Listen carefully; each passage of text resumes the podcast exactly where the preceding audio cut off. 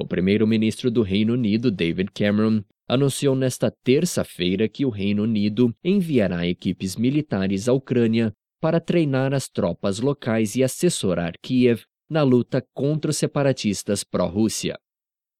Londres colaborará com Kiev para desenvolver um programa de infantaria que aumente a resistência das forças ucranianas que combatem no leste do país.